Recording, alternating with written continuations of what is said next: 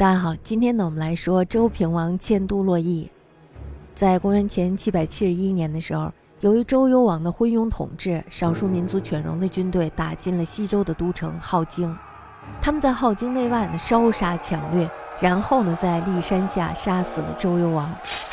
但是这个过程当中，我们上次说了，不是没有人来救他？为什么呀？就是因为他点燃了烽火以后，诸侯们还是觉得他是在欺骗他们。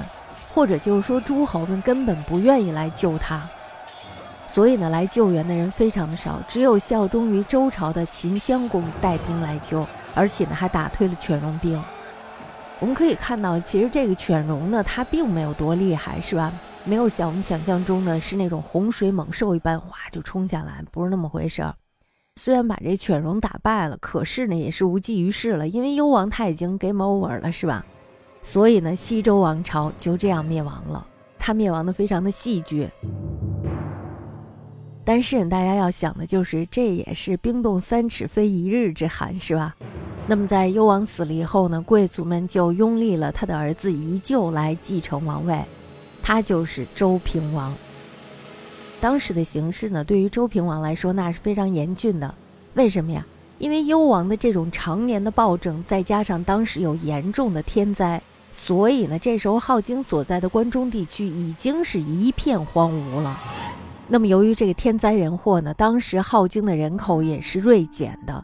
大家知道，一个城市的繁荣，一个国家的繁荣，在于这个人口基数的大小。人口越多，人们生活的越好，这代表着他的这个国家非常的繁荣。那么相反呢，就是他这个国家是没落的。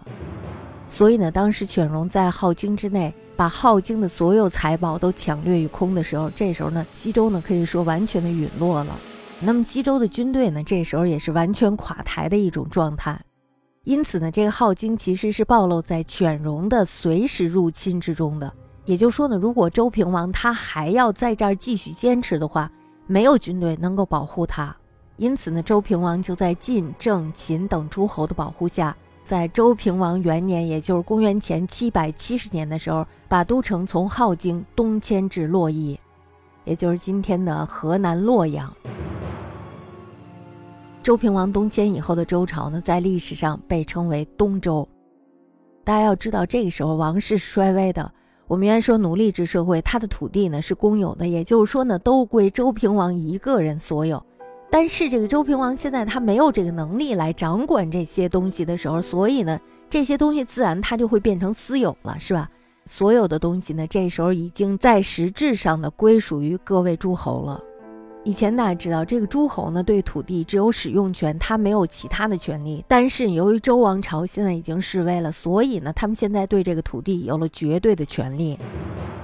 那么在周平王东迁以后呢，周王室的统治地区是非常小的，力量呢也是非常弱的，而各位诸侯国的力量呢却是日益的强盛。比如说郑、齐、宋、晋、秦、楚、吴、越等国家呢，在中原地区相继称霸。那么现在大家想一下，周平王他现在是一个什么角色呀？他现在就是一个平衡角色。就是因为他这时候如果不存在的话，大家想，如果有人立了杆子说我要当王，那么其他的这些诸侯让不让呀？并不让，所以呢，他就会成为一个众矢之的。那么这时候其实大家谁都还不想成为这个众矢之的，周平王的存在就会让大家感到一种平衡，对吧？那我们可以把这个时代看作是蚂蚁统治大象的时代。蚂蚁它并不能统治大象，但是呢，大象却需要这个小蚂蚁。有的诸侯呢，非常的聪明，他打着尊王的旗帜，实际上呢，就是把周王控制在自己的手里。那么这样就可以挟天子以令诸侯，意思就是说，我现在呢来保护我们的老大，但是老大说了不算呀，所以呢，这时候我说什么就是什么。这招呢还是挺厉害的。东周呢，在历史上一共被分为了两个时期。首先呢，就是公元前七百七十年到公元前四百七十六年，这在历史上被称作为春秋时期。